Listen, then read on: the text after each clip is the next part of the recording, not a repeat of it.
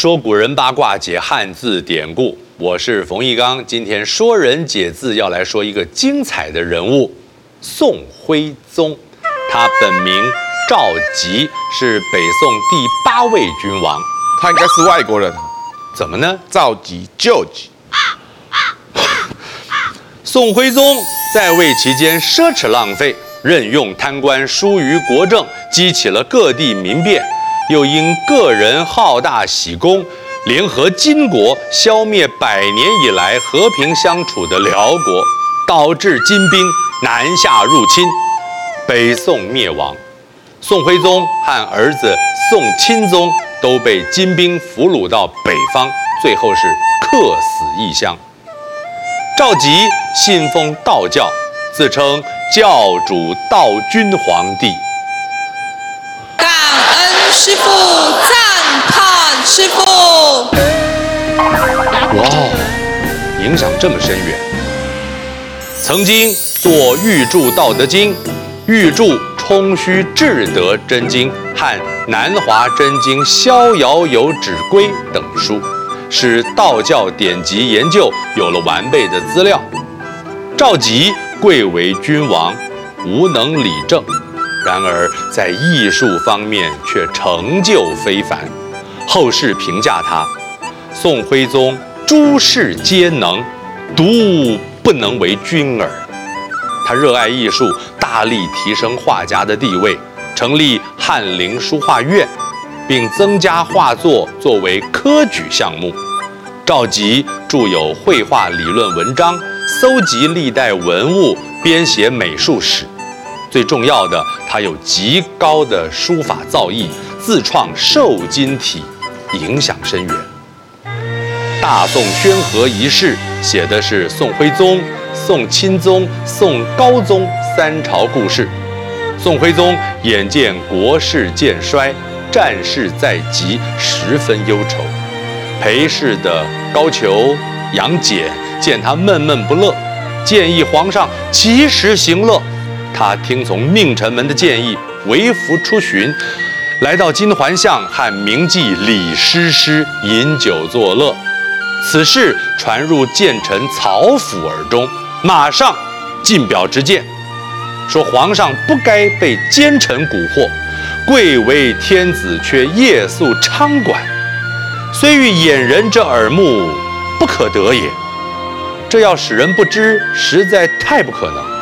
一旦史官记载于册，就贻笑万代了，不可不谨慎。掩人耳目，用假象欺骗、蒙蔽他人。宣和年间所编撰的《宣和书谱》，记录当时宫中所藏的书法作品，加以评论，一共收录有一千多件作品。一百九十七位书法家，叙述各书体的渊源发展，也记载书法家的生平轶事。轶事有什么好说的啊？轶事，可是我阿妈都说轶事啊。你阿妈很可爱。颜真卿的笔法，背尽师资之学，传承了前人的笔法特点。他更是忠臣烈士、道德君子，后之俗学乃求其形似之末，以为蚕头燕尾，今乃得之。后人学习他的笔法，也仅能学得形似。蚕头燕尾是书法笔法，表示起笔重，结笔轻。赵佶之后。赵家还出了一个伟大的艺术家赵孟頫。赵孟頫字子昂，号松雪道人，是元代书画家。赵孟頫出身宋朝宗室，是宋太祖第十一世孙。南宋灭亡之后，赵孟頫回到故乡吴兴，邢台侍御史程巨夫奉诏在江南地区搜访隐士贤才，得知了赵孟頫。推荐他出来做官，元世祖忽必烈见了，觉得他才气英迈，神采焕发，犹如神仙中人，非常喜欢。神采焕发形容一个人精神饱满、光彩照人的模样。由于忽必烈的器重，赵子昂成为元朝宫廷画师。赵子昂是极有才气的艺术家，精通书法、山水、人物、花竹，尤其擅长画马。他主张以云山为师，作画贵有古意，书画同源。这些理念为文人书画奠定了理论基础。书画同源，指书法和绘画在原理上基本是相通的。更深一层的意涵是，笔墨皆能表现艺术家的学养情感。要有出色的作品，必先修养内在。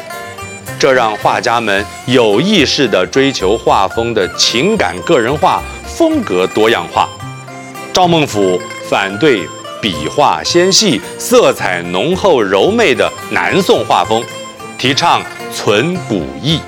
他追求唐代、北宋的风格，并以创作实践理论，所以他很生气哈、有什么好生气的？你不是说美颂的风格吗？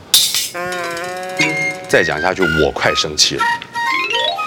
古代品评书法艺术有能品、精品、妙品、神品之分。神品是最高境界。明代《翰林记》记载。明宣宗自幼学习书法，写得一手好字。他临摹古帖，学习赵孟頫的笔法，又多了遒劲之气，已达到很高的境界。真所谓精能之至，出神入化者。